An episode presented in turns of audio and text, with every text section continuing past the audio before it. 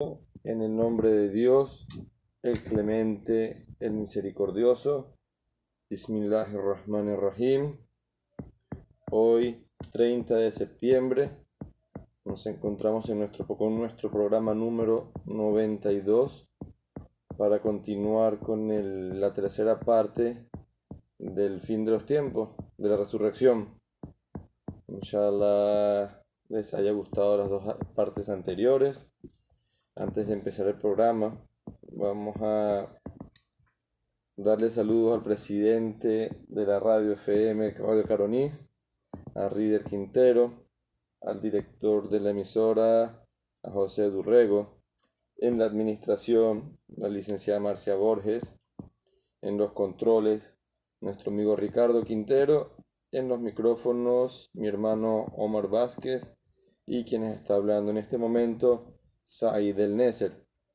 Durante el programa pueden mandarnos mensajes de texto o WhatsApp al 0414 192 4502 y al 0414 093 0530. Las personas que deseen escuchar las dos partes anteriores del mensaje del día de hoy pueden solicitárnoslas por WhatsApp. Les compartiríamos el link del Google Podcast, que es Conociendo el Islam. Allí pueden encontrar los las dos partes anteriores y todos los programas anteriores que hemos dado de nuestro programa de Conociendo el Islam. De verdad que quiero agradecer a Allah por permitirnos estar aquí emitiendo este mensaje del Islam, divulgando la palabra del Islam a todas las personas por este medio de radio y digital como lo es eh, las plataformas digitales de Instagram, podcast, alhamdulillah, el Facebook. Todo eso nos ha llevado a divulgar el mensaje y hemos tenido muy buena receptividad. Alhamdulillah por todo. Vamos a saludar primeramente a nuestros hermanos de Uberito que ya nos están mandando mensajes. Están en sintonía con nosotros. Salam alaikum hermanos. Esperamos que inshallah el programa les guste y si llegan a tener algún día alguna duda, nos pueden una visita pendiente con él. Inshallah, me está diciendo el hermano Omar que vamos a coordinar una visita pronto. No tenemos una fecha por factor tiempo, pero está en nuestros proyectos. Inshallah, coordinar una visita y llevarles material. Eso va a ser, inshallah, se la avisará con tiempo. De verdad que sería para nosotros un honor poder visitarlo y expandir el Islam hasta allá en persona. Inshallah, estamos, lo tenemos en cuenta. Vamos ahora, inshallah, a desarrollar el tema. Voy a pasar el micrófono a mi hermano Omar para que les hable del tema. Assalamu alaikum. Todas las alabanzas pertenecen a Allah subhanahu wa ta'ala, a Dios Todopoderoso, el Señor de los mundos, dueño del día de la retribución, el Altísimo, el Supremo, el Soberano, atestigo de que no existe otra divinidad digna de ser adorada excepto Allah, Dios Todopoderoso, único, sin asociados, y atestigo de que Muhammad es su siervo y mensajero.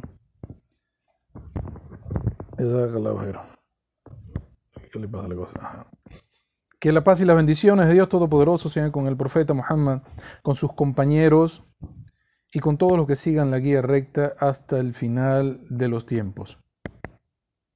Dijo el profeta Muhammad sallallahu alaihi wasallam en una narración del Bukhari, la mejor palabra es la de Allah y la mejor guía, la de Muhammad. Alejados de las innovaciones, porque cada innovación es un extravío. Alhamdulillah, eh, respetados hermanos y hermanas en el Islam, respetados oyentes, muy buenos días para todas las personas. Eh, un saludo de parte de nosotros de Conociendo el Islam.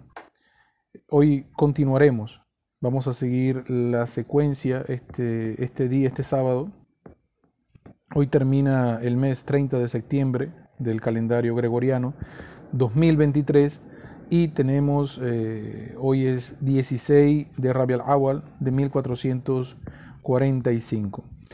Continuamos con la tercera parte de los eventos que tomarán lugar el día del juicio final. Subhanallah, en, en principio, cuando empezamos el desarrollo del programa, pensábamos que en dos programas podíamos cubrir este tema, pero son muchos detalles que se darán a suscitar el día de la resurrección, el día del juicio final. Hemos, eh, vamos a dar un pequeño resumen en breves segundos de lo que hemos visto en estas últimas dos semanas. Hablamos sobre el significado de la resurrección. Hablamos sobre las pruebas que Dios en el Sagrado Corán revela para que la persona tenga certeza de que este día se aproxima.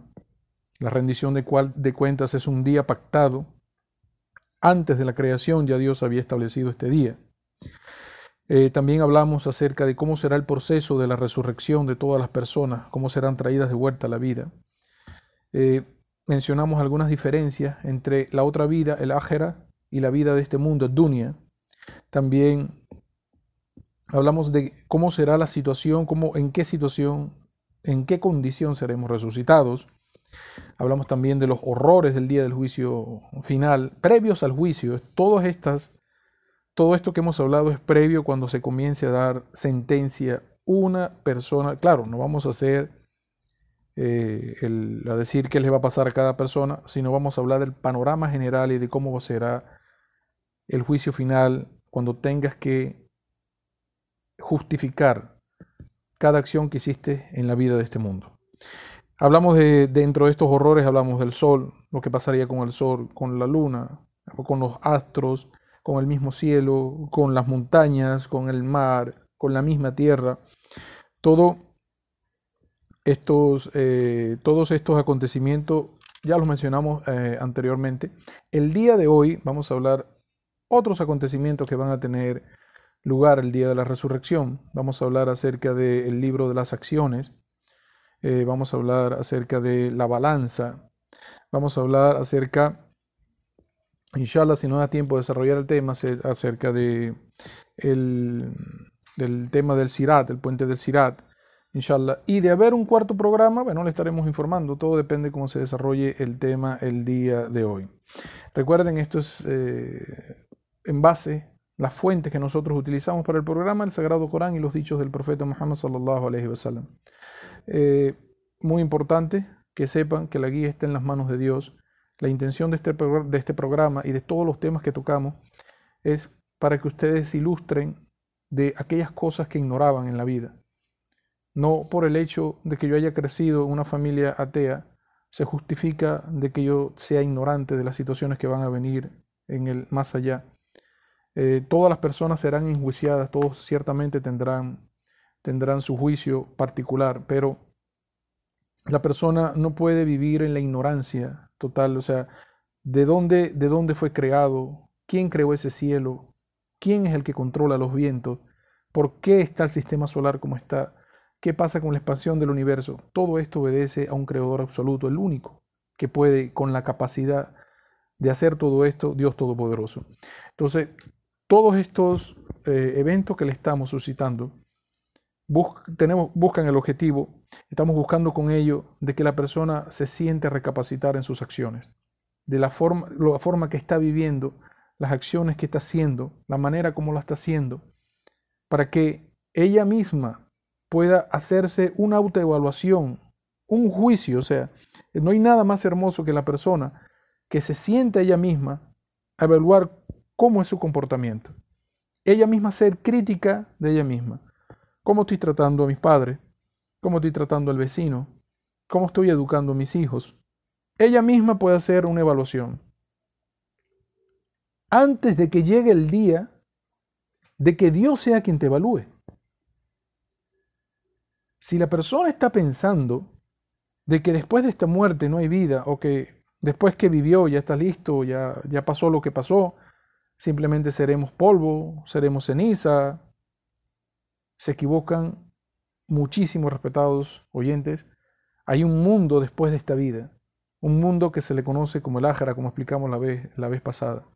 Y todas las religiones, el judaísmo, el cristianismo y el islam, que todos ellos recibieron profetas y mensajeros de Dios, acuerdan lo mismo. Después de esta vida vendrá la vida eterna. Y va a depender de tu actuación si vas al paraíso o vas al infierno. Más adelante vamos a hablar acerca del juicio y algunos detalles particulares sobre el tema de, la, de algunas religiones como el judaísmo, el, cristianismo. Vamos a tocar estos temas, pero el día de hoy nos vamos a basar eh, fundamentalmente en el libro de las acciones, que contendrá todas las acciones que nosotros hemos hecho en esta vida, cómo será la evaluación de cada persona, cómo habrá de ser la...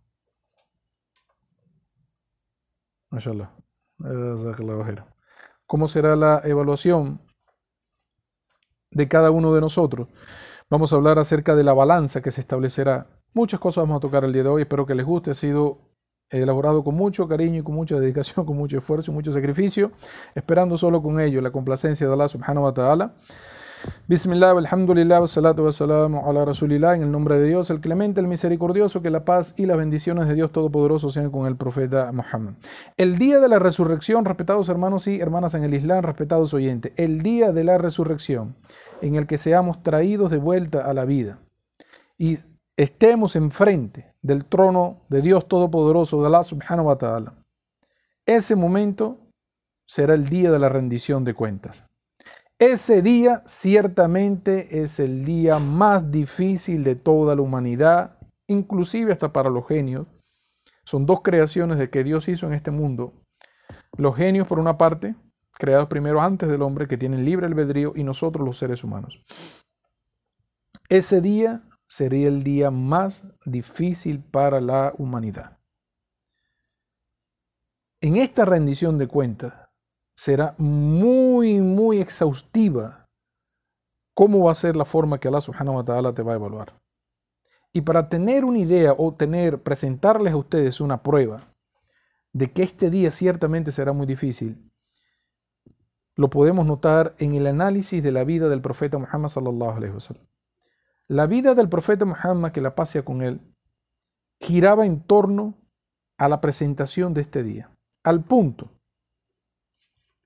que cada vez que alguien le preguntaba sobre cuándo sería la hora, o sea, cuándo vamos a rendir cuenta, el profeta que la paz y las bendiciones de Dios sean con él, siempre le respondía a esta, a esta pregunta, ¿y tú qué has preparado para ese día? O sea, no, no importa el cuándo será, el momento específico, el día, eso no tiene importancia en la religión. Tiene importancia lo que tú estás preparando desde este momento para presentarte ante el Creador. Eso es la forma de actuar de un creyente, de un siervo de Dios. En el análisis de la vida del profeta Muhammad, vamos a dar algunos ejemplos. Eh, por en sus esposas, ellas narran, en todas las narraciones confirman, de que cada vez que el profeta Muhammad, que la pase con él, estaba haciendo su oración nocturna, de oración que está en la madrugada,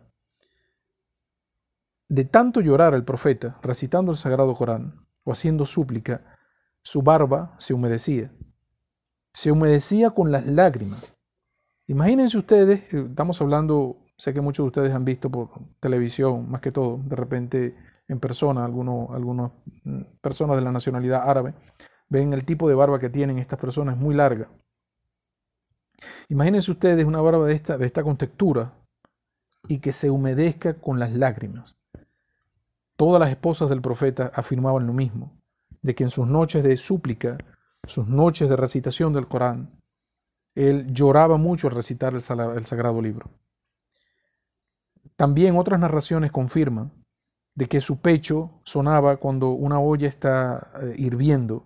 Era como él contenía su llanto, la forma como él represaba su llanto para que nadie lo escuchara.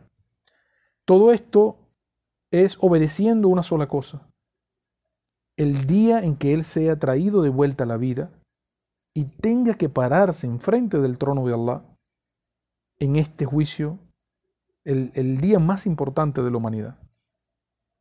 Otras narraciones eh, nos confirman de que sus compañeros siempre veían al profeta Muhammad sallallahu alaihi wasallam, siempre andaba callado, siempre andaba meditando, muchas partes de su tiempo andaba en este tipo de, de, conducta, siempre andaba pendiente de las necesidades de las personas. Ellos, al ver esta preocupación en el mensajero de Dios, le dijeron, oh mensajero de Dios, ¿por qué, ¿por qué no te tomas un tiempo? ¿Por qué no te relajas? ¿Por qué no, no, no buscas descansar? Y el profeta Muhammad sallallahu le dijo, ¿cómo puedo deleitarme en esta vida si el ángel encargado del cuerno ya se lo ha llevado a sus labios, ha inclinado su cabeza ha agudizado su sentido del oído y está mirando fijamente, sin pestañear, el trono de Alá esperando la orden. Le digo, ¿cómo puedo yo deleitarme en este mundo? También en una ocasión, el profeta Muhammad sallallahu estaba compartiendo una comida con sus amigos, con sus compañeros, hermanos musulmanes.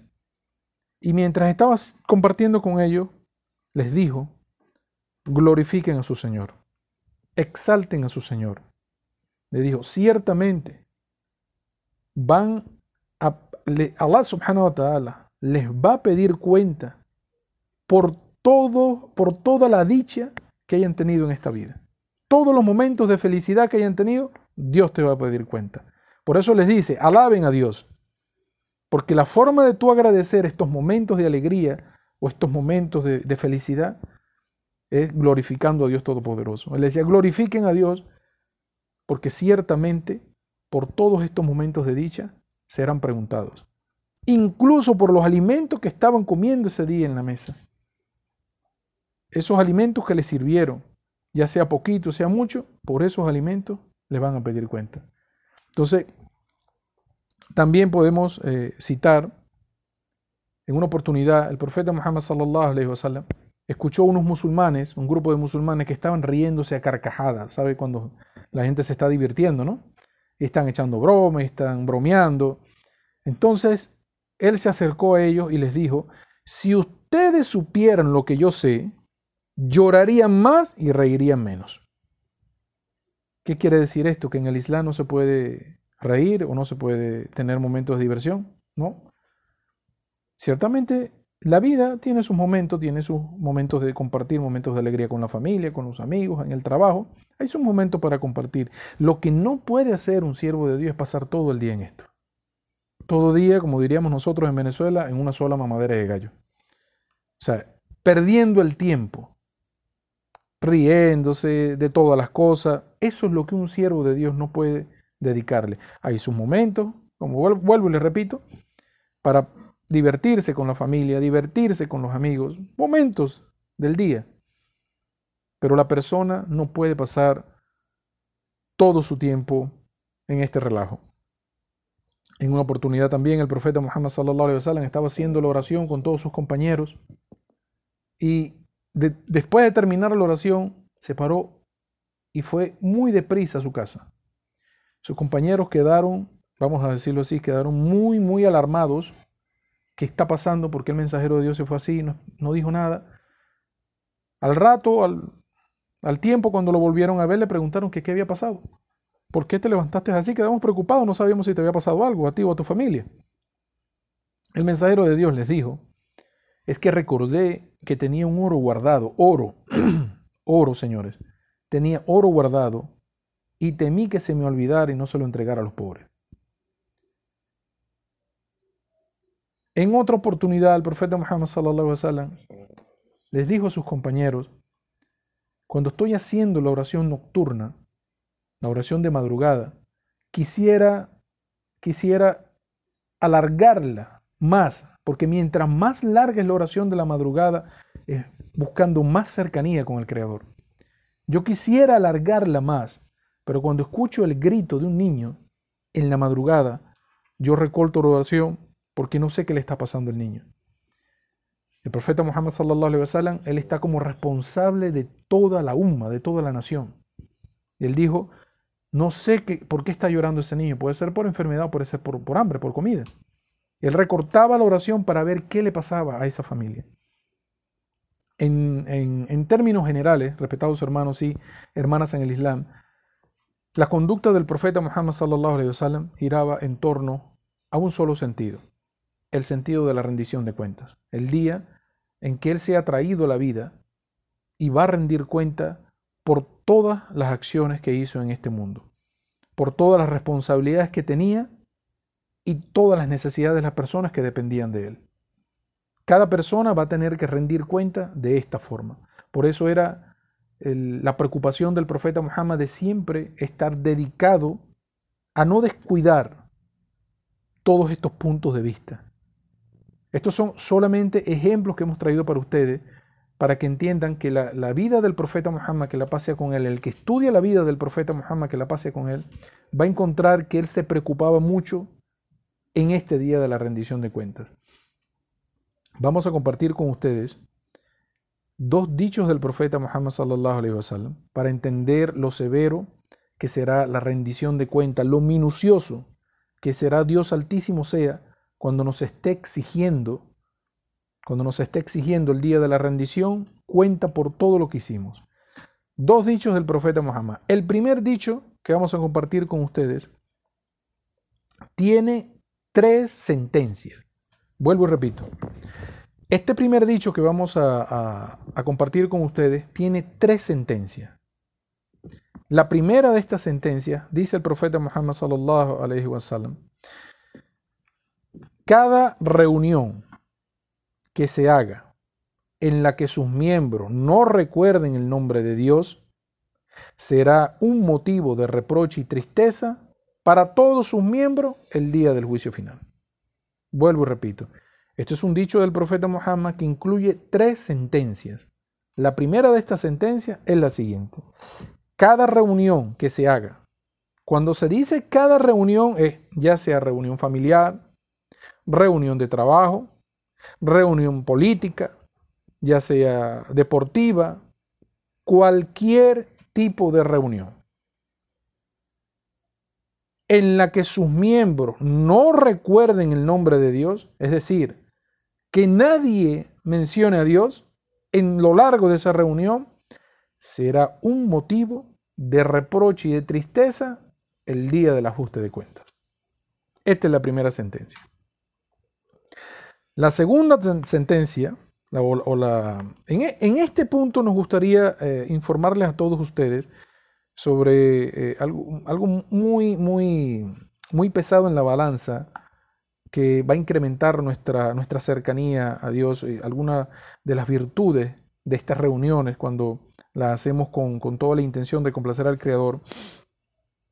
El, cuando tú te reúnes con un grupo de personas y estas personas se reúnen con el único objetivo de hablar de la grandeza de Dios, Dios glorificado y altísimo sea, está enviando todos los días día y noche, está enviando los ángeles por todo el globo terráqueo. Durante toda, toda, alrededor de todo el mundo, buscando dónde están los círculos que están hablando de mi grandeza. Él les ordena a los ángeles, busquen. Los ángeles andan siempre buscando alrededor del mundo. Este mundo que Dios creó como nuestro hogar, buscando quiénes dentro de la humanidad dentro de los siervos, dentro de las personas, están recordándome. ¿Qué están recordando? La grandeza de Dios, su soberanía, su misericordia, su compasión, su perdón. Estos puntos, cuando nos sentamos a hablar, Allah subhanahu wa ta'ala envía a sus ángeles. Cuando ellos consiguen estos círculos donde se está hablando de Dios solamente, los ángeles forman una espiral que va desde, los, desde la tierra y se conecta con los cielos. Imagínate tú. La virtud de una reunión donde estás recordando a Dios todo el tiempo. Y otro punto sobre esto que queremos aconsejarle a las personas es que si estás en un grupo de personas, y hay una, eh, una, una, pequeña reunión, y las personas están, ¿sabes? No? En este punto, el chisme, la crítica, eh, todo lo, que lleva la, la, vida social, pero solamente están hablando de la vida de este mundo. Sé tú el primero en mencionar el nombre de Dios. Para que este, este momento, esta reunión no se convierta en un reproche, un momento de tristeza por el cual vas a ser traído a botón el día de la, rendición de cuentas del por qué perdiste en una reunión el tiempo y no hablaste de mí. Entonces, sé tú el primero en hablar de la grandeza de Dios. Si la gente no quiere, porque hay personas que no le gustan hablar de religión, las personas son laicas, ok, simplemente el profeta recomendó, levántate de esa reunión. Esa reunión no trae nada para tu vida. Esos chismes, esas críticas, esas burlas, eso no trae nada, nada bueno. De verdad no sacas nada bueno. desde el punto de vista de la religión, no vas a obtener ninguna recompensa, más bien reproches el día de la rendición de cuentas. Ahora, el, el, otro punto, el otro punto que habla, eh, tenemos el primer dictamen, que es el tema de estas reuniones. Ahora,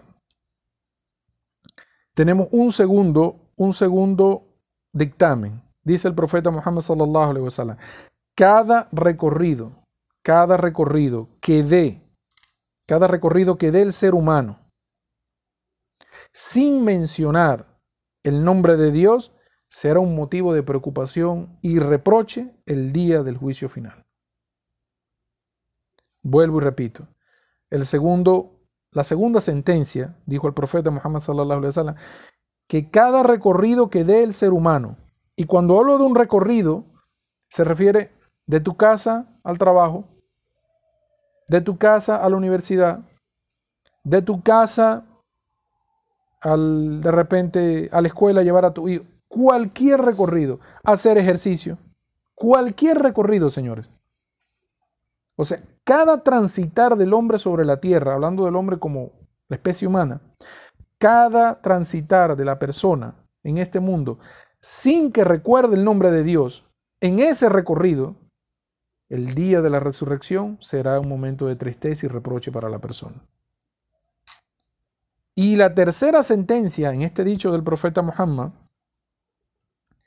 cada persona, dijo el profeta sallallahu alaihi wasallam, cada persona que vaya a dormir, que vaya a su cama, a su lecho a dormir, sin que recuerde antes de dormir, sin que recuerde a Dios, sin que recuerde el nombre de Allah subhanahu wa ta'ala, el día de la resurrección será un momento, algo de tristeza y reproche por el que será llamado a cuentas. Entonces, como pueden ver en este primer dicho, respetados hermanos y hermanas en el Islam, la rendición de cuentas va a ser muy, muy exhaustiva. Te van a preguntar por todos los aspectos de tu vida, ya sean aspectos buenos o ya sean aspectos malos. Si tienes dicha, di alhamdulillah, gracias a Dios. Si tienes tristeza, di igual, alhamdulillah, y refúgiate en Dios de las cosas malas que te están pasando. Si hiciste cosas malas, pide perdón. Y por cada mala acción que hagas, haz una acción buena. Cosa que las acciones buenas borran las malas. Esa es la forma como el profeta Muhammad enseñó a sus compañeros a vivir. Después de cada mala acción, haz una acción buena para que elimine la acción mala. Y siempre en la balanza, Dios glorificado y altísimo sea. Cada buena acción la estará remunerando el día de la rendición de cuentas muy por encima de las malas acciones.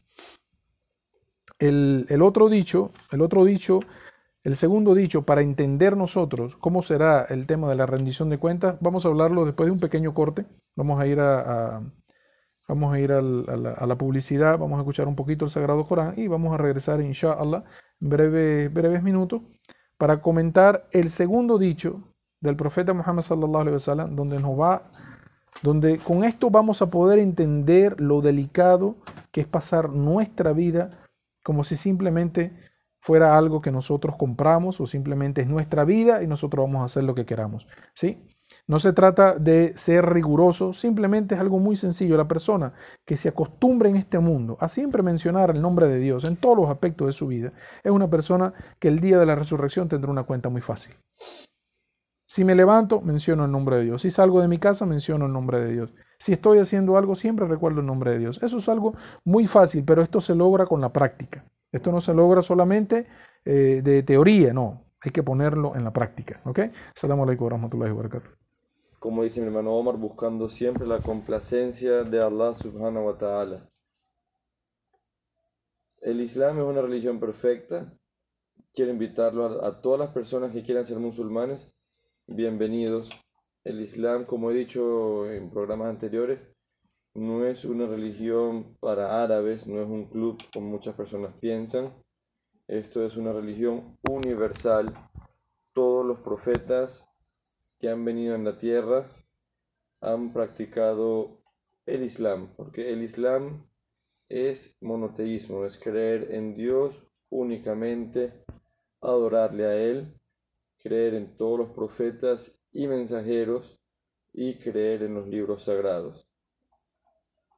Inshallah, las personas que quieran ser musulmanes, bienvenidos, sean hombres, sean mujeres. La mezquita de Yara Yara está abierta para todas las personas que quieren asistir. Ahí está mi hermano Omar, que los puede recibir, inshallah. Y como siempre digo, hoy sábado vamos a estar aquí en la carrera Upata, abajo de Banca Amiga. La tienda se llama Bambú. Ahí estamos mi hermano Omar y yo para dar información sobre el Islam y repartir folletos. Bienvenidos todos, inshallah. Nos pueden escribir también por número por WhatsApp al 0414 192 4502 y al 0414 093 0530. Vamos inshallah ahora a continuar con el desarrollo del tema. Assalamu alaikum wa rahmatullah. Bismillah, alhamdulillah, wassalatu wassalamu ala rasulillah. En el nombre de Dios, el clemente, el misericordioso, que la paz y las bendiciones de Dios Todopoderoso sean con el profeta Muhammad. Continuamos, respetados hermanos y hermanas en el Islam, respetados oyentes. Tenemos un segundo dicho del profeta Muhammad, una enseñanza del profeta Muhammad, que la paz sea con él, que también nos dará una idea de lo riguroso que será el ajuste de cuentas. Debemos entender algo, respetados oyentes, que esta vida no es simplemente algo que yo tengo como regalo porque me lo merezco o porque simplemente así es así, vine al mundo y aquí estoy. Todo obedece a un plan maestro de nuestro Creador. Debemos entender esto. En este segundo dicho, dice el profeta Muhammad sallallahu alaihi wasallam, cada simple hora que pase, estamos hablando de hora, cada simple hora que pase en la vida de la persona sin que ésta recuerde el nombre de Dios, será un motivo de reproche en el día del juicio final. Vuelvo y repito, para beneficio de todos ustedes y el nuestro personal de aquí que estamos compartiendo con ustedes esta información, porque simplemente el recuerdo, este recuerdo que estamos trayendo para ustedes, puede ser que ustedes no estaban al tanto de esto, los ponemos al tanto y es simplemente un recuerdo para las naciones. Cada simple hora que pase en la vida de la persona sin que ésta recuerde el nombre de Dios será motivo de reproche y de reprobación el día de la resurrección. Señores, así de rigurosa será el ajuste de cuentas. ¿Es muy difícil vivir todo el día recordando a Dios? Por favor. Solo aquellas personas que tienen una enfermedad en el corazón pueden decir esto. Si te levantas, mencionas el nombre de Dios. Antes de comer, mencionas el nombre de Dios. Tal cual como decir, en el nombre de Dios. En el nombre de Dios salgo, en el nombre de Dios como. Gracias Dios por este día. Es, es, una, es una, así como nos acostumbramos a ir al trabajo todos los días, a hacer nuestra, nuestra actividad diaria, así como nos acostumbramos a hacer deporte, esto que forme parte de nuestro día a día. Y siempre tendremos tiempo para hablar un poquito de la vida del mundo, para ver, este, compartir con nuestros amigos, con nuestros hermanos, con nuestros familiares, siempre habrá tiempo para todo. Pero lo que no podemos es ser negligentes con este mensaje que Dios ha enviado con el mensajero de Dios, sallallahu alaihi wasallam.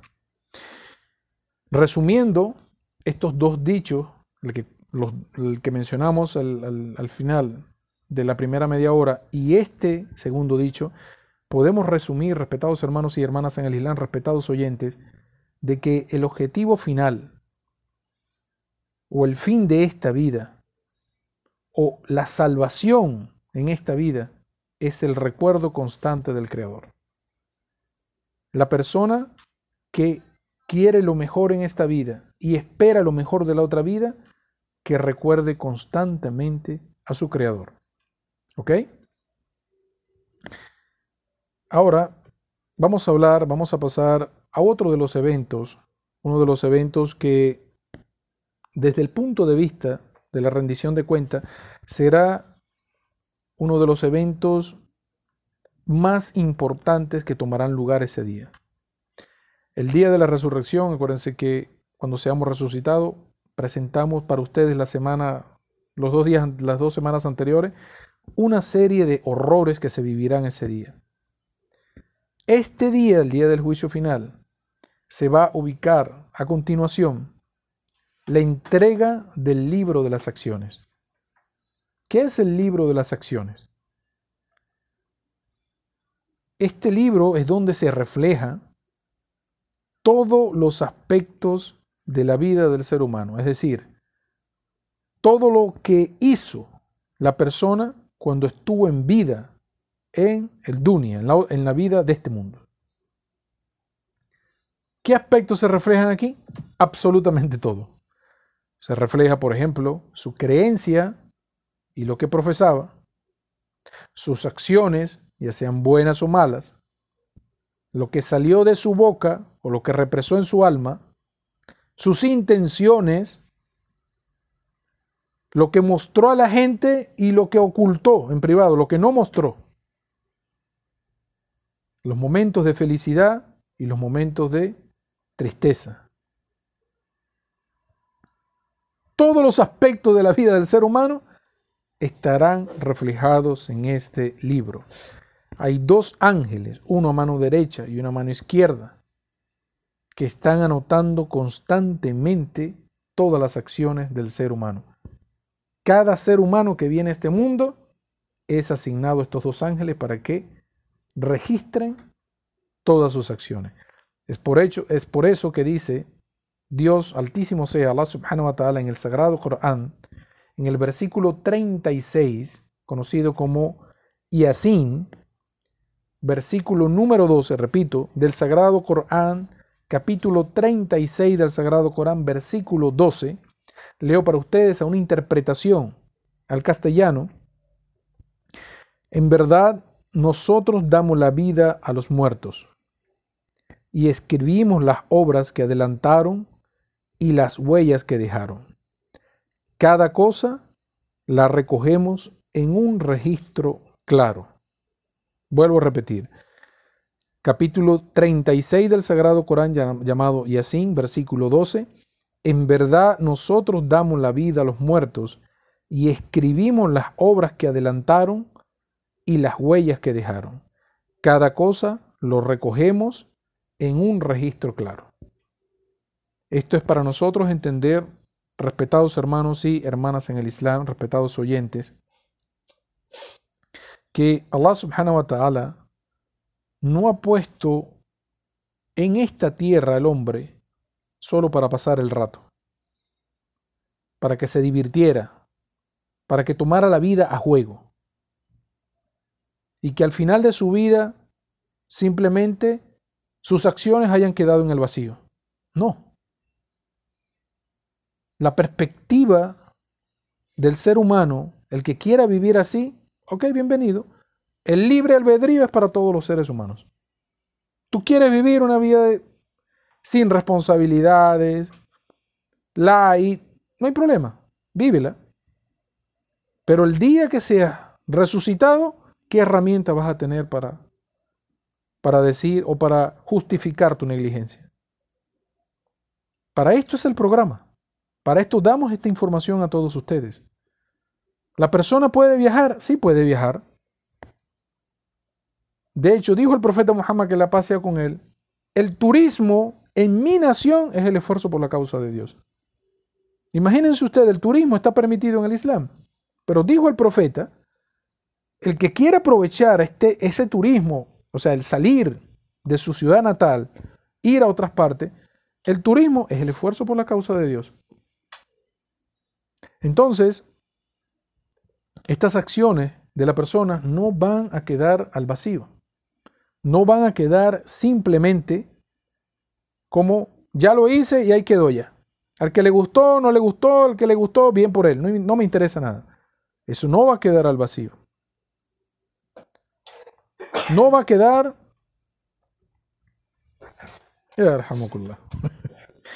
No van a quedar sus acciones sin una recompensa o sin un castigo, sin una pena. Por el contrario, respetados hermanos y hermanas en el Islam, respetados oyentes, la vida de este mundo es el escenario en el cual Allah subhanahu wa ta'ala va a evaluar tu comportamiento. Este ahora, este presente, es el momento en el cual Dios está evaluando tu comportamiento. Cada prueba que viva el ser humano, cada prueba que esté viviendo, sufriendo el, ser humano, es la forma como Dios va a evaluar el cómo Él va a actuar. ¿Cómo vas a obrar de acuerdo a lo que estás viviendo? Si es, por ejemplo, si es un siervo agradecido, si es un siervo creyente o un siervo incrédulo, si es agradecido con su Señor o es ingrato, si fue benevolente en la vida con las personas, con aquellos que lo rodeaban, o fue un opresor, si actuó con humildad o fue soberbio en esta tierra, si fue caritativo o simplemente fue un avaro, que lo que le gustaba era acumular la riqueza, si fue obediente a su Señor o fue negligente, de allí se va a establecer la recompensa o el castigo. Y este registro de acciones de cada uno de nosotros, estamos hablando no desde el tiempo del profeta Muhammad hasta el final de los tiempos, estamos hablando desde el inicio con Adán, el profeta Adán, el primer hombre, hasta lo último que quede de la humanidad. Imagínense ustedes cuántos seres humanos han pisado. ¿Quién lleva esa cuenta? Nadie. Nadie lleva la cuenta de cuántos seres humanos han pasado por este mundo. Pero desde Adán y sus generaciones hasta lo último que quede aquí en la vida de este mundo, todos tienen un registro muy claro. Pero tan detallista que la persona el día de la, de la resurrección, el día del ajuste de cuentas, se va a sorprender por ver en ese registro de sus acciones cosas que hasta él mismo había olvidado. O sea, cosas que él hizo pero que no estuvo pendiente de eso. No pidió perdón, no agradeció al Creador.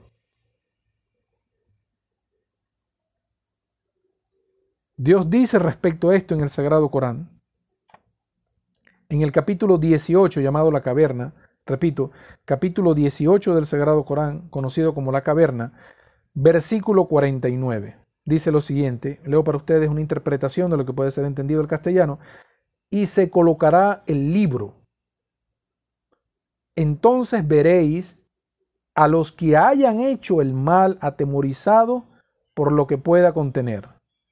Dirán, ay de nosotros, ¿qué tiene este libro que no deja nada ni pequeño ni grande sin enumerar, y encontrarán delante lo que hicieron. Tu Señor no va a tratar injustamente a nadie.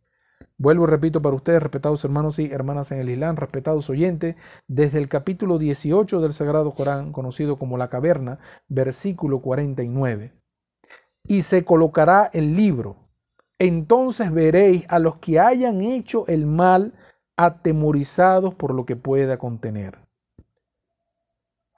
Las personas que se dedicaron en esta vida a obrar incorrectamente, ya sea por ignorancia, porque la ignorancia no puede vivir una persona totalmente en ignorancia, o ya sea por conocimiento cierto de lo que estaba haciendo, las personas que se dedicaron a hacer el mal, ese día el terror se hará presente en ellos.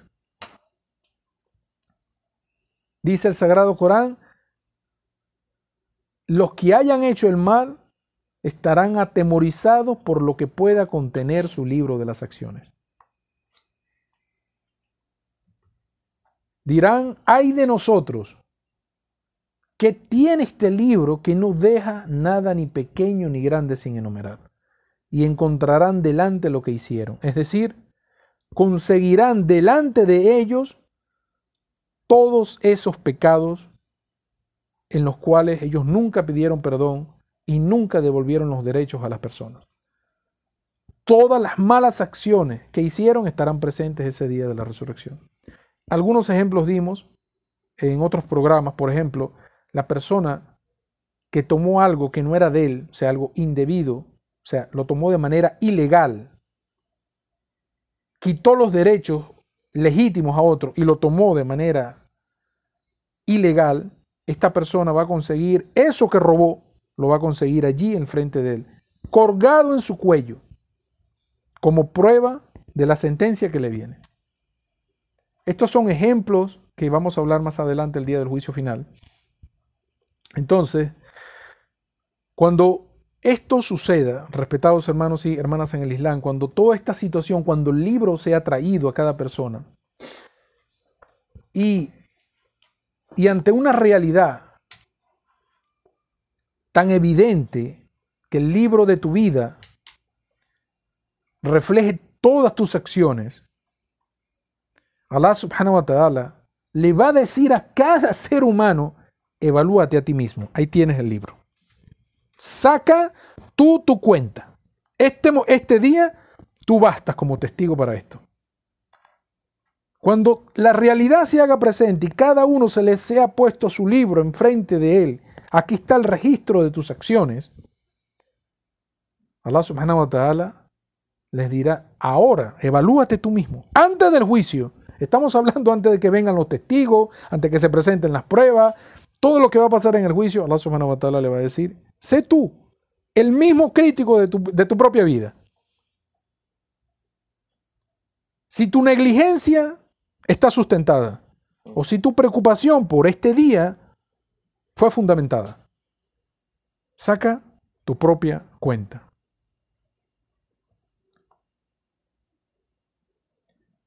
Cuando esto suceda, Allah subhanahu wa ta'ala con esto vamos a ir al, corte de la primera hora. Cuando esto suceda, Allah subhanahu wa ta'ala va a hacer presente el día de la resurrección una realidad y una promesa que él hizo a todas las naciones. O sea, las va a hacer manifiesta. Con, en la vida de todos los profetas y mensajeros de Dios, Dios mandó un mensaje con cada profeta y mensajero de esta realidad de lo que le esperaba al ser humano al día de la rendición de cuentas. Y ese día, cuando se presente el libro, Allah subhanahu wa ta'ala va a mostrar estas dos realidades. ¿De qué estamos hablando? El refugio final de la humanidad. ¿Cuál es el refugio, final de la humanidad? Ya sea el paraíso o sea el infierno. Vamos a hacer una pequeña pausa y seguiremos a partir de aquí en la próxima hora. Assalamu alaikum wa rahmatullahi wa barakatuh. Assalamu alaikum wa rahmatullahi. En el nombre de Dios, el clemente, el misericordioso, entramos en la tercera parte de nuestro programa del día de hoy, Conociendo el Islam. Estamos hablando sobre el día de la resurrección, la tercera parte del programa. Bueno, es el tercer, la tercera parte del programa, justamente en la tercera hora, en la tercera parte de la, de la hora. Te entendemos, hermano. Alhamdulillah. Inshallah les haya gustado lo que hemos hablado, bueno, lo que ha hablado el hermano Omar. De verdad que es muy beneficioso. Recuerden que si tienen alguna, algún tema sugerido que quieren que desarrollemos durante el programa, pueden hacérnoslo saber por mensaje de texto o por WhatsApp al 0414 192 4502 y al 0414 093 0530. Ahí nos puede mandar la información, la sugerencia del tema. Inshallah, el hermano Omar y yo nos encargaríamos de desarrollarlo para montarlo en un programa futuro. De verdad que eso nos ayudaría a nosotros bastante, porque así sería una dinámica para, con, ¿cómo se diría?, interactuar con los oyentes.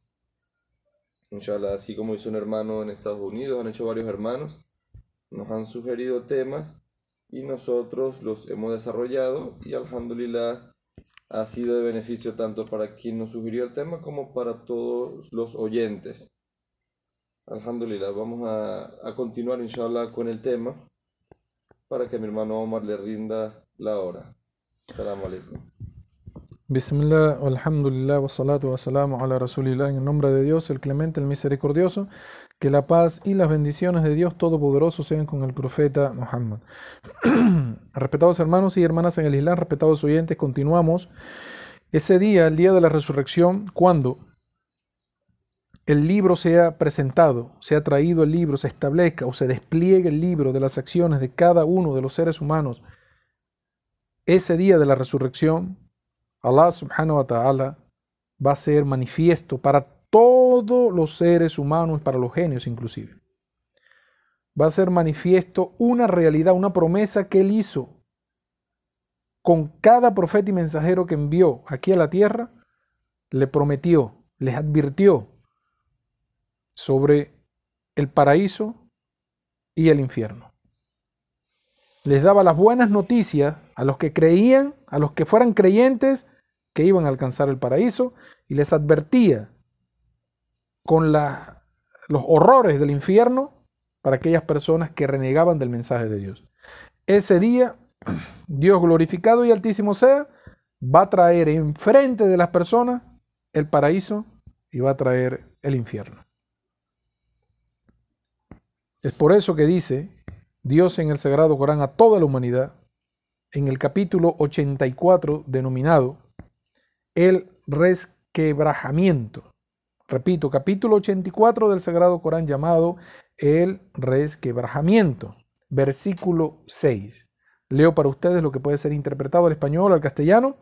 Gente, o podemos decir hombre, hablando del término general de la humanidad te diriges inevitablemente hacia tu Señor, llevando tus obras y habrás de encontrarte con Él. Vuelvo y repito, desde el capítulo 84 del Sagrado Corán, el resquebrajamiento, versículo 6, dice, hombre, te diriges inevitablemente hacia tu Señor, llevando tus obras y habrás de encontrarte con Él ese momento, el siervo creyente en Dios Todopoderoso, que vivió su vida respetando y obedeciendo los preceptos divinos, cumpliendo con lo que Dios glorificado y altísimo sea le ordenó en su libro sagrado, y alejándose de lo que le prohibió, practicando las enseñanzas del profeta de su tiempo,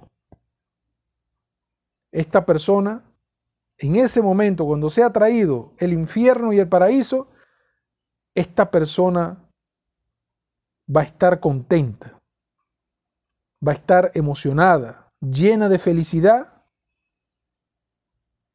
recibiendo el llamado desde el paraíso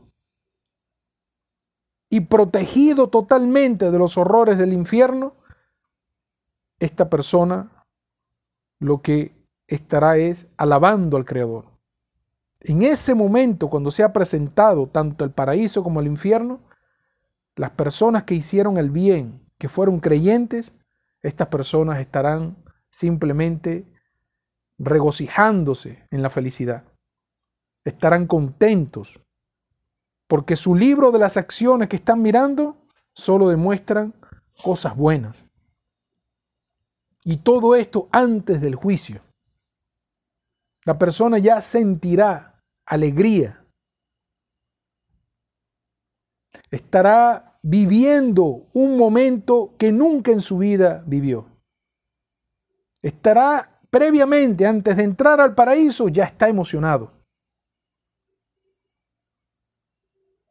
Ahora, por el contrario, la persona que fue rebelde, negligente, altiva con el mensaje de Dios aquí en la tierra, estarán en la mayor de las desesperación. Cuando hablamos de desesperación, señores, al ver que el registro de sus libros, él mismo ya hizo su evaluación y él sabe que no hay nada bueno en ese libro. Cuánta negligencia, cuánto descuido, cuánta maldad. Ese momento, la persona Lo único, lo único que le quedará en su, en su condición de angustia, lo único que le quedará, le quedará serán lamentos y reproches para sí mismo. Imagínense ustedes las personas que vivieron mil años sobre la tierra como de la época de Adán, personas que fueron negligentes en su vida. Son tantos años, cientos de años inmersos en el pecado. Imagínense ustedes cómo será la cuenta para esta persona. Ahora, en nuestro tiempo, personas que viven 80 años, imagínense ustedes ya en la parte de la madurez, 30 años, 28 años, 29 años, que ya la persona comienza a vivir en el mundo, a trabajar, a salir a la calle, y se dedique solamente a la maldad. ¿Cuántos años de su vida? Que vive en un solo descuido, viviendo como si no le importara la vida. Simplemente está aprovechando su momento, su dinero, su juventud. Y todo, todo, el día de la resurrección, será traído a cuenta. Esta persona entrará en lo peor de la desesperación y la angustia ese día de la resurrección. La persona que fue negligente, la persona que fue incrédula, asociadora, pagana, entrará en lo peor de la desesperación cuando Dios le diga al infierno que se avive. En el capítulo 81 del Sagrado Corán, el arrollamiento, repito, capítulo 81 del Sagrado Corán, el arrollamiento, versículo 12, dice Dios a lo que puede ser interpretado al castellano. Dice, cuando el Yahim, cuando el Yahim sea avivado. Repito, capítulo 81 del Sagrado Corán dice, cuando el Yahim sea avivado. Yahim es una de las puertas que hablamos nosotros el día que hablamos del infierno, una de las puertas que están dentro los accesos al infierno. Que Allah subhanahu wa ta'ala nos proteja a todos nosotros de esos horrores, de verdad. Que Allah subhanahu wa ta'ala, que Dios glorificado y altísimo sea, nos mantenga libre de todos esos horrores y que en esta vida podamos hacer las buenas acciones, portarnos bien, ser buenos siervos de Dios para evitarnos ese, ese mal momento, esa pena que van a vivir las personas. En esta vida pueden evitarlo. Todavía hay tiempo. La persona, mientras no ha muerto, una persona siendo negligente toda su vida, el último día de su vida, decide con total fe y arrepentimiento pedir perdón, eso es mejor para él que morir en la condición de pecador, de persona negligente. Es mucho mejor para él eso pedir perdón por todas las cosas que hizo. Cuando el infierno sea avivado enfrente de la persona, los creyentes estarán protegidos de eso. Ya hablamos de los versículos cuando los ángeles vienen y le dicen, no te preocupes de nada de eso. Los incrédulos estarán en una sola perdición. Sabrán que van a caer al infierno y no hay manera de evitarlo.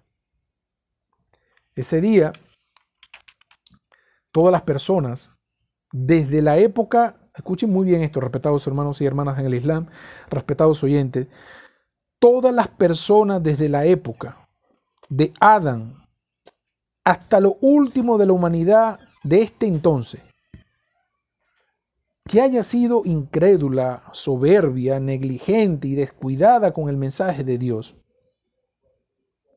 que rechazaron a los profetas y mensajeros de Dios, ese día, el día del juicio final, tratarán de salvarse del castigo inminente. Tratarán de salirse, de escabullirse, de buscar un acceso que los libre de ese castigo. Y esto nos demuestra a nosotros una conducta en el ser humano. Es una conducta dentro de cada ser humano. Es decir, el librarse de las responsabilidades. No dar la cara. Huir ante las situaciones.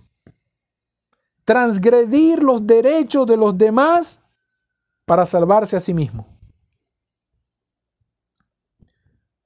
Pero lo que está ignorando, lo que ignora esta persona, la persona que vive distanciada de la religión, ignorante del mensaje de Dios, que piensa que él no va a rendir cuenta, que piensa que con la muerte se acabó su vida y ya toda la maldad que él hizo quedó así, sin, sin ninguna pena, sin ningún castigo, este tipo de persona, el día del juicio final, el día del ajuste de cuentas, se dará cuenta que Dios ese día es el único soberano absoluto. ¿Quiere decir que en la actualidad Dios no sea el soberano absoluto? Sí, en la actualidad Dios es el, el único soberano que existe, pero Dios permite en la vida del ser humano, en la sociedad, que algunos tengan cargos por encima de otros. Es decir, hay personas en estatus que está por encima de otros. Vamos a mencionar algunos ejemplos. Jueces, gobernadores, alcaldes, ministros, senadores, presidentes, reyes, inclusive presidentes de corporaciones, dueños de empresas. Estos cargos suponen una responsabilidad mayor a la que puede tener una persona de la comunidad. En este, en este plano, Dios permite esos cargos. Que la persona sea nombrada rey, él es rey de una, de una, de una comunidad, o es presidente de una nación. Y en estos cargos, en estos niveles jerárquicos, cuando el hombre es injusto, que permite la injusticia, la persona puede pagar con dinero, puede sobornar y se libra de la penalidad que le corresponda de acuerdo a la ley del hombre. Eso es en la vida de este mundo. Dios le da autoridad al hombre sobre otros hombres, a ver cómo actúa. Y en la vida de este mundo, cuando hay injusticia en, en los puestos jerárquicos, entonces se consigue la injusticia. Se propaga la corrupción. El hombre puede librarse de una pena que está en la constitución del hombre. Pero el día del juicio final, dice Dios en el Sagrado Corán, el capítulo 40 del Sagrado Corán, conocido como el perdonador. Repito, capítulo 40 del Sagrado Corán, llamado el Perdonador, versículo 16. Leo para ustedes a lo que puede ser interpretado al castellano, el día en que se les haga salir de las tumbas. No habrá nada de ellos que quede oculto para Allah. ¿Y quién tendrá ese día la supremacía? Allah el único, el dominante.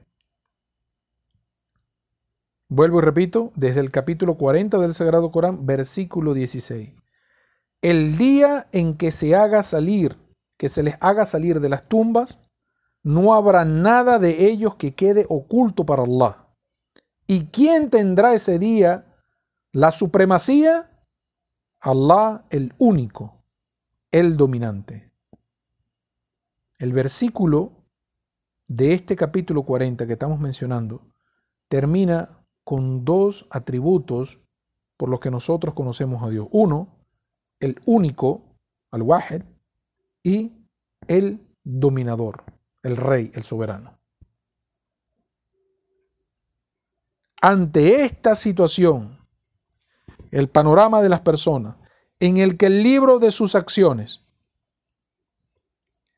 refleja solamente reprobación, malas acciones. Las malas obras cubren los registros de estos libros de la persona incrédula, de la persona negligente. estos registros que abarcan toda su vida, Él los va a ver cubierto de maldad. Al tener el infierno frente a Él o al frente de ella, avivándose, encendiéndose, preparándose para recibir a todas las personas, hombres y genios, que hayan obrado mal en, la vida del mundo, en ese momento, cuando vean el fuego del infierno que consume todo, las personas entrarán en una desesperación. El panorama no es alentador. El pánico se verá en sus caras, en sus semblantes. Se hará presente en el semblante de la persona. El miedo. Tratarán en ese momento, tratarán de buscar ayuda en todas direcciones. La humanidad estará corriendo desesperadamente, buscando cómo salvarse, buscando ayuda. Dice Dios glorificado y altísimo sea, sobre esta, sobre esta situación de la gente, dice en el Sagrado Corán, capítulo 101 del Sagrado Corán, repito, 101 llamado la conmoción. Capítulo 101 del Sagrado Corán, versículo 4. Leo para ustedes lo que puede ser interpretado al castellano. Bismillahirrahmanirrahim. Es el día en que los hombres estarán como polillas dispersas Vuelvo y repito, ese es el día en que los hombres estarán como polillas dispersas. Es decir, el hombre habrá entrado en desesperación. Aquellas personas que al ver que su registro de acciones es totalmente negativa, al ver que el infierno está avivándose, al ver todos los horrores que vio del día de la resurrección, esta persona comenzarán a correr de un lado a otro desesperadamente. Pero, lamentablemente, no pueden escapar ese día. En la vida del mundo, otra cosa. Se puede cambiar el nombre, si tiene dinero, se va del país de donde está, se refugia en otro lado, piensa que se ha librado, ciertamente, con la corrupción se puede librar de muchas penas en este mundo, pero el día del juicio final tendrá que rendir cuenta por todas las acciones. El irte de un país a otro solamente te hará fugitivo. Si transgrediste los derechos de alguien en un país, irte a otro país, lo único que te hará es un fugitivo, un solicitado. Y puede ser que nunca pagues ese delito. Pero el día de la resurrección, señores, es otra cosa. Los eventos y la magnitud de las cosas que se van a vivir ese día no tiene precedente. La forma como Dios va a saldar la cuenta de cada una de las personas no tiene precedente. Vuelvo y repito, desde el Sagrado Corán 101, versículo 4, capítulo 101, versículo 4, ese es el día en que los hombres estarán como polillas dispersas. Anas ibn Malik. Esto es un compañero del profeta Muhammad sallallahu alaihi wasallam. Que Dios esté complacido con él. Nos trae una narración. Algo que él escuchó de, la, de los labios del profeta Muhammad sallallahu alaihi wasallam. Nos trae una narración en la cual el profeta Muhammad sallallahu alaihi wasallam explicó lo que ocurriría, lo que ocurriría con estas personas el día del juicio final. Ana, repito, Anas ibn Malik, una persona muy allegada al profeta Muhammad sallallahu alaihi wasallam, uno de los sabios más grandes en el Islam, después de la muerte del profeta Muhammad sallallahu alaihi wasallam. Nos trae una narración, algo que escuchó directamente de los labios del profeta sobre lo que va a ocurrir cuando dice Dios en el Corán, es el día en que los hombres estarán como polillas dispersas. ese día unas personas se dirán a otras. Sea, la humanidad que verá esta cuenta en contra de ellos mismos. Sea, que no les beneficia el libro de sus acciones. Se dirán unos a otros, vamos a buscar a Adán. Él es el primer hombre, él es el primer profeta. Vamos a hablar con Adán para que él intervenga por nosotros ante Dios Todopoderoso. Antes que llegue el juicio, antes que nos vayan a pedir cuenta de todas esas maldades que estamos viendo en nuestro registro, vamos a ir donde Adán. En la desesperación en la que están. Imagínense ustedes, Adán, el padre de la humanidad. ¿En qué condición verá a su descendencia? Subhanallah. Cuando toda esa multitud de gente, de todas las generaciones, de todas las naciones, no habrá en la época antes de Cristo, no habrá en la época después de Cristo, no habrá en la época mesopotámica, no, la humanidad entera que presente estos registros va a correr desesperadamente, todos se van a organizar ese día y en tropel irán buscando dónde está el profeta Adán. Él fue el primero, él es nuestro padre. Vamos a pedirle que abogue a nuestro favor para que Dios nos perdone, para que nos libre de esto. Cuando llegan donde el profeta Adán alayhi salam, este les dice que él no puede hacer nada con ellos. No puede hacer nada por ellos. Sencillo. Lo que me están pidiendo es imposible. Les dice Adán, ¿por qué no van donde el profeta Noé? Él es el primer profeta y mensajero, el primer mensajero que Dios envió a la tierra. Vayan donde Él. La gente va en tropel. Imagínense ustedes la desesperación ese día, donde toda la tierra sea plana, donde no te puedes esconder. Comienza el hombre a buscar y llega directamente donde está el profeta Noé, alayhi salam. Que la paz y las bendiciones de Dios Todopoderoso sean con el profeta Noé, el profeta que construyó por mensaje divino, por orden divina, el arca donde se salvaron los creyentes, llegarán allá, Noé, tú eres el primer mensajero de Dios, ayúdanos, mira la condición en la que estamos, mira lo que estamos sufriendo. Llegarán donde Noé y Noé lamentablemente les dirá lo mismo. Les dijo, no puedo hacer nada por ustedes. Este día yo estoy preocupado por mí mismo. Y no es un profeta y mensajero de Dios. Un hombre que vivió su vida de acuerdo a la ley de Dios y murió siendo musulmán. Y Noé les va a decir, yo estoy preocupado por mi propia cuenta. Yo estoy esperando igual que ustedes el juicio. Yo no puedo hacer nada por ustedes. Estamos hablando de gente de todas las naciones buscando al profeta Noé. Noé les dirá, pero ¿por qué no van donde el profeta Abraham? Él es, en la vida del mundo, él fue alguien muy cercano a la subhanahu wa ta'ala. Se puede interpretar como un amigo de Allah, un amigo cercano de Allah en la tierra. Hay personas que no le gusta esta, esta interpretación, por eso le decimos la cercanía, un hombre muy cercano a Allah subhanahu wa ta'ala. Vayan donde el profeta Abraham. Todos corren inmediatamente donde está el profeta Abraham, el padre de la fe. Al llegar donde el profeta Abraham le dice, oh Abraham, tú eres una persona muy cercana a Allah. Mira en la situación en la que estamos, ayúdanos. Aboga por nosotros ante el Creador, antes que llegue el juicio. Pídele a Él por nosotros.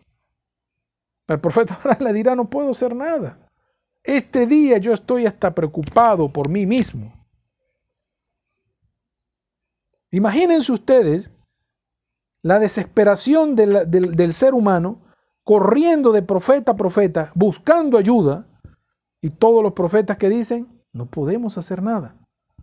¿Cuál fue el mensaje de los, profetas hacia la humanidad? Trabaja por tus propias acciones, que tus acciones sean buenas para que no tenga reproche el día de la resurrección. Ese día la gente lo que va a andar es reprochándose a sí misma y buscando solución donde no hay. La solución está en la vida de este mundo, obrar bien, no pedir allá cuando ya no hay solución. Profeta Abraham les va a decir, pero si quiere vayan donde el profeta Moisés, salam, que la paz sea con el profeta Moisés. Vayan donde el profeta Moisés y pídanle a él que abogue por ustedes. Todos llegan donde el profeta Moisés. Cuando llegan allá, el profeta Moisés les dice, yo no puedo hacer nada por ustedes. Lamentablemente, este día es el día donde cada persona está pendiente de su cuenta. Por eso se dice, señores, que cada persona debe luchar por su paraíso y cada persona debe luchar por no entrar al infierno. La herramienta principal, la creencia en Dios y actuar de manera buena. Dijo el profeta Muhammad en una narración, quien quiera esperar lo mejor el día del ajuste de cuenta, que crea en Dios y que trate a las personas como él le gustaría que lo trataran. Subhanallah. Enseñanza del profeta Muhammad sallallahu alaihi wasallam. ¿Tú quieres esperar lo mejor del día de la rendición? Ok, cree en Dios y trata a las personas como a ti te gustaría que te traten. O sea, de manera bonita, de manera gentil. Moisés les dice, no puedo hacer nada por ustedes. Vayan donde el profeta, imagínense ustedes, ah, ah, muchos de ustedes estarán eh, sacando la cuenta de qué profeta serán visitados. Nada más y nada menos donde el profeta Jesús, salam. Profeta Isa ibn Mariam, Jesús, el hijo de María. Les digo, vayan donde el profeta Jesús, él es el Mesías, él es el ungido. Pregúntenle si él puede hacer algo por ustedes. Subhanallah. Todos comenzarán a correr donde está el ungido, buscan al hijo Ibn María, al hijo de María. Y el hijo de María, el profeta Jesús, alayhi salam, Isa, alayhi salam, les va a decir, este día yo no puedo hacer nada por ustedes. Este es el día de la rendición de cuentas. Cada persona tiene que rendir cuenta de cada una de sus acciones. Eso no es lo que dice el Antiguo Testamento en la Biblia de los cristianos. En la creencia estamos hablando. Que nadie paga por los pecados de nadie. Ese día es lo que Jesús le va a decir a la gente. Jesús no fue el que les dijo a los mismos cristianos, yo vine a confirmar la Torá, esa ley de Moisés, que dice que nadie paga por los pecados de nadie. ¿Dónde queda entonces que Jesús murió por los pecados de la humanidad? Habrá quedado, señores, como lo que es, como una mentira de que un solo hombre puede pagar por los pecados de la humanidad. Habrá quedado ese día reflejado lo que es una mentira. Están viviendo una enseñanza que el día de la resurrección será un pesar para ellos. Más adelante vamos a hablar sobre esto. Espero que nos dé chance. ¿no? Bueno, hemos llegado al ya la Ya te confundió como al final, al final de la tercera media hora. Vamos a un corte, Ricardito. Nos vamos y enseguida volvemos. Vamos a hacer una pausa y después regresaremos para seguir hablando del tema. Salam alaikum warahmatullah. Parte de nuestro programa del día de hoy. Inshallah nos escucharemos el próximo sábado. Recuerden, como dije anteriormente, pueden ubicar nuestros audios anteriores por el Google Podcast, Conociendo el Islam. Tenemos nuestra página de Instagram, Islam Venezuela, no, conoce, ya se me olvidó cuál es la página de Instagram, está verdad.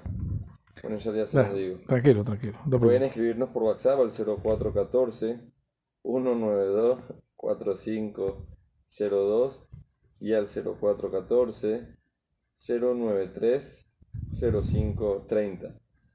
como iba a decir la cuenta de Instagram, pueden escribirnos conociendo el islam.vzla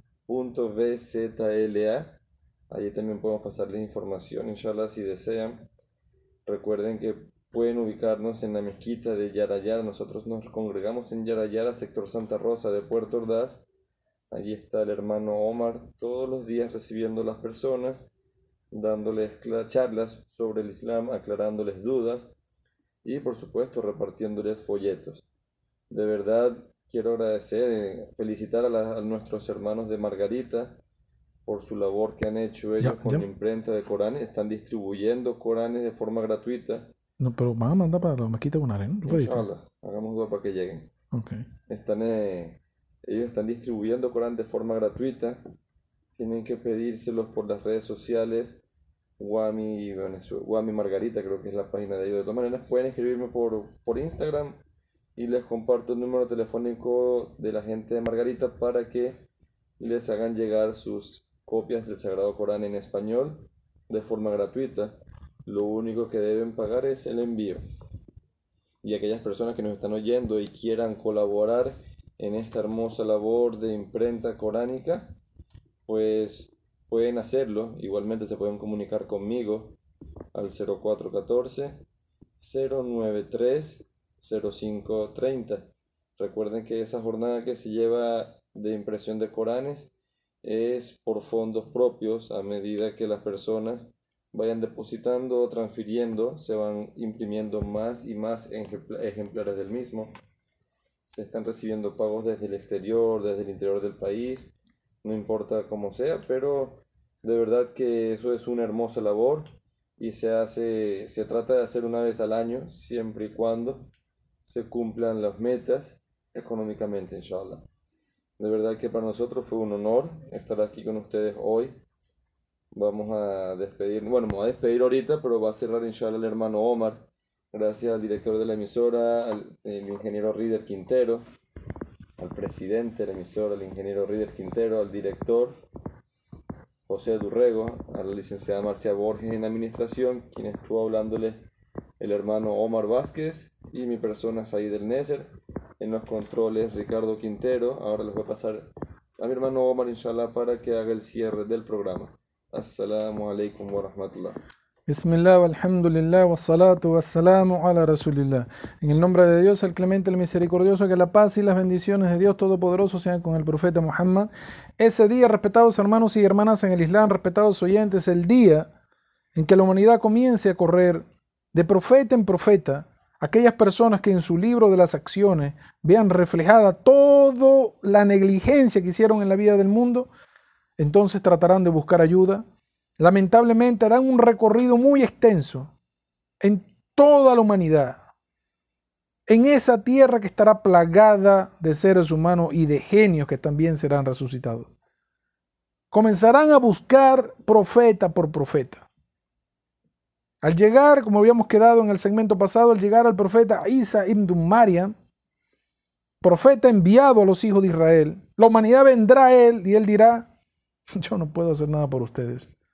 Este es el día en que cada persona tendrá que rendir cuenta de sus propios actos.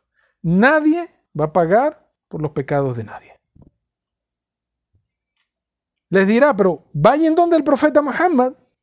Él es el sello de los profetas. Vayan donde él. Toda la humanidad se dirigirá donde el profeta Muhammad sallallahu alaihi wasallam y el profeta Muhammad hará una postración ante el trono de la muy grande, muy larga, muy extensa. Estará postrado frente al trono de Alá haciendo una súplica especial que no le fue enseñada a ningún profeta y mensajero. Ese día Dios se la va a enseñar a él para que él la repita con su cara pegada a la tierra, que es el lugar más cercano donde la súplica se escucha. Cuando la, la cara está pegada a la tierra y estás glorificando y pidiendo al Creador, ese momento, ese día, Allah subhanahu wa ta'ala, Dios glorificado y altísimo sea, le va a enseñar una súplica especial al profeta Muhammad. Y después de todo este tiempo que él va a estar haciendo la postración, Allah subhanahu wa ta'ala le va a decir al profeta Muhammad, ya Muhammad, oh Muhammad, levanta tu cabeza, levanta tu cara y pide y se te concederá. Intercede y será aceptada la intercesión. ¿Qué va a decir el profeta Muhammad sallallahu alaihi wasallam? Señores, va a decir, oh Señor, mi umma. Es decir, en español, oh Señor, mi nación. Tres veces va a decir esto el profeta Muhammad. Oh Señor, mi nación, oh Señor, mi nación. Detrás de él, la humanidad entera. Él va a decir, oh Señor, mi nación, a la que yo fui enviado. Él va a pedir por todos los musulmanes en la época que él fue enviado. Y eso va desde hace 1445 años atrás. Esto nos da a entender, respetados hermanos y hermanas en el Islam, toda esta situación de que la salvación es individual. Esta salvación de la que estamos hablando es individual. Y vamos a confirmar con ello las palabras de Dios en el Sagrado Corán cuando le dice a la humanidad entera en el capítulo 19, en el, perdón, el capítulo 82, conocido como la hendidura, versículo 19, vuelvo y repito, capítulo 82, la hendidura, versículo 19, dice a lo que puede ser interpretado el castellano, es el día en que nadie podrá hacer nada por nadie. Y ese día el mandato será de Allah. Vuelvo y repito. Capítulo 82 del Sagrado Corán, versículo 19. Es el día en que nadie podrá hacer nada por nadie. Y es el día del mandato. ¿De quién será el mandato? De Allah subhanahu wa ta'ala. Esta es la situación, respetados hermanos y hermanas en el Islam. Para cerrar el programa, sumado a todos estos acontecimientos, de los horrores del día de la resurrección, del libro que muestra tus acciones, de ver ya una realidad, o sea, una promesa que Dios hizo, ahora la vemos realidad, el paraíso y el infierno. Allah subhanahu wa ta'ala para determinar el día del juicio final, para determinar cuál será el destino final de la persona. Es decir, cuál será su hospedaje, su hospedaje eterno si será el paraíso o si será el infierno, Dios glorificado y altísimo sea, va a establecer una balanza donde se pueden medir, donde se pueden pesar justamente las obras de las personas. Dice Dios en el Sagrado Corán, en el capítulo 21 del Sagrado Corán, versículo 47. Eh, pienso que este capítulo es el capítulo de los creyentes. No, no, no, no, no copié aquí la, referencia. Pienso que es el capítulo de los creyentes. Verifícamelo ahí, si lo puedes. Capítulo 21 del Sagrado Corán, creo que es el capítulo de los creyentes, versículo 47. Leo para ustedes lo que puede ser interpretado los profetas, De los profetas, ¿no? 21. ¿eh? Sí. El capítulo de los profetas, de, los, de los profetas y mensajeros que Dios envió a la tierra. Versículo 47. Leo para ustedes lo que puede ser interpretado al castellano, en nuestro idioma. Dice, y pondremos las balanzas de la justicia para el día del levantamiento y nadie sufrirá injusticia en nada y aunque sea el peso de un grano de mostaza, lo tendremos en cuenta. Nosotros bastamos para contar. Vuelvo y repito, leo para ustedes desde el Sagrado Corán, capítulo 21 del Sagrado Corán, versículo 47.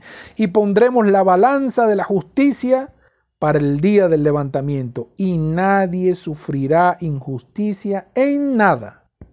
Y aunque sea el peso de un grano de mostaza, lo tendremos en cuenta. Nosotros bastamos para contar. Ahora, la pregunta aquí sería, ¿de qué tamaño es esta balanza? O sea, ¿de qué tamaño estamos hablando? De las magnitudes, las dimensiones de esta balanza. ¿Qué aspecto tiene? ¿Cuáles son las descripciones? Estamos hablando, señores, de ponderar todas las acciones del ser humano. Es decir, sus buenas y malas acciones. Estamos hablando de un instrumento divino que Dios va a establecer ese día y que nunca antes nadie ha visto. Ese día en la balanza tendrá dos lados. Tendrá el lado derecho, tendrá dos extremos, el lado derecho y el lado izquierdo. Por el lado derecho se colocarán todas las buenas acciones. Por el lado izquierdo se colocarán todas las malas acciones. Esa será la forma de ver el resultado definitivo de la vida del ser humano en la tierra.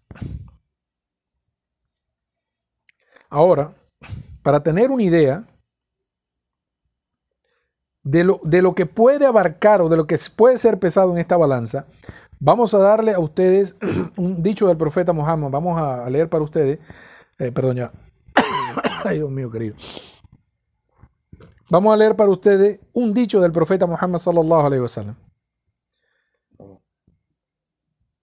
Ok, listo. Ya vamos a...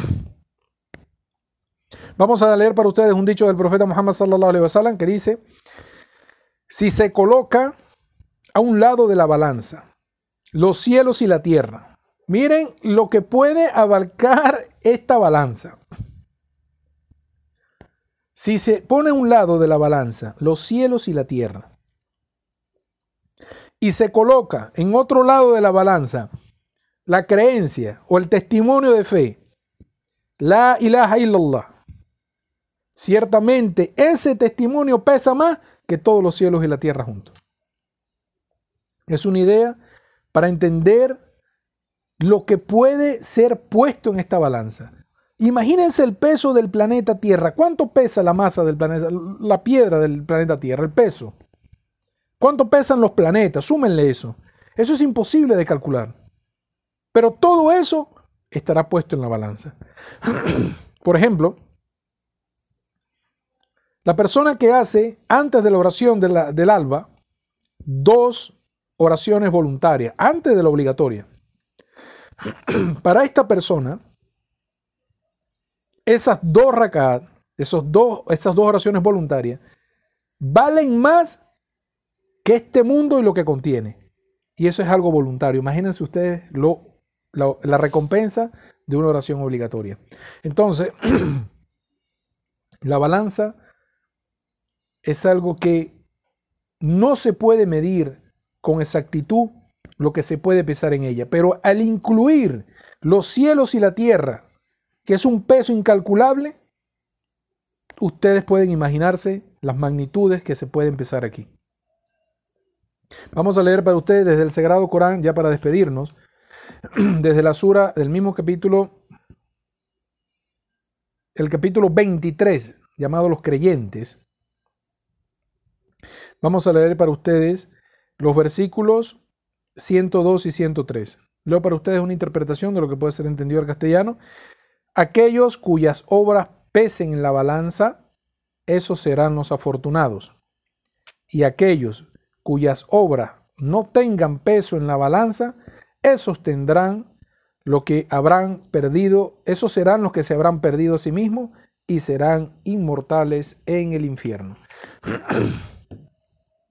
Eh, vamos a tener un cuarto programa sobre el día del juicio, porque quedan muchas cosas más sobre cómo será, cuáles serán las primeras personas a ser enjuiciadas, cuáles serán aquellas personas que pasarán al paraíso sin rendir cuentas, que es muy importante este punto. Vamos a hablar acerca de algunos casos dentro del juicio final que se vivirán y creo que ese sería el último programa que ofreceríamos con respecto al día del ajuste de cuentas para nosotros. Es un placer haber estado el día con ustedes. Eh, cuídense mucho, un saludo para todos nuestros hermanos y hermanas en el Islam y para todos los oyentes en general. Assalamu alaikum wa rahmatullahi wa.